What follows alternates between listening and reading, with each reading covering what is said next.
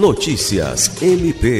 O Ministério Público do Estado do Acre, por meio da coordenação do MP na comunidade, já deu início às atividades preparatórias para a edição do projeto que ocorrerá no dia 5 de novembro no município de Tarauacá, com o objetivo de levantar informações sobre a realidade local e definir os serviços essenciais que serão disponibilizados à população. O MPAC se reuniu com representantes da prefeitura Cultura e lideranças comunitárias do município. A primeira reunião aconteceu na última quinta-feira, 13 de outubro, e contou com a participação da prefeita Maria Lucinéia e dos secretários municipais. Alice Regina, para a Agência de Notícias do Ministério Público do Estado do Acre.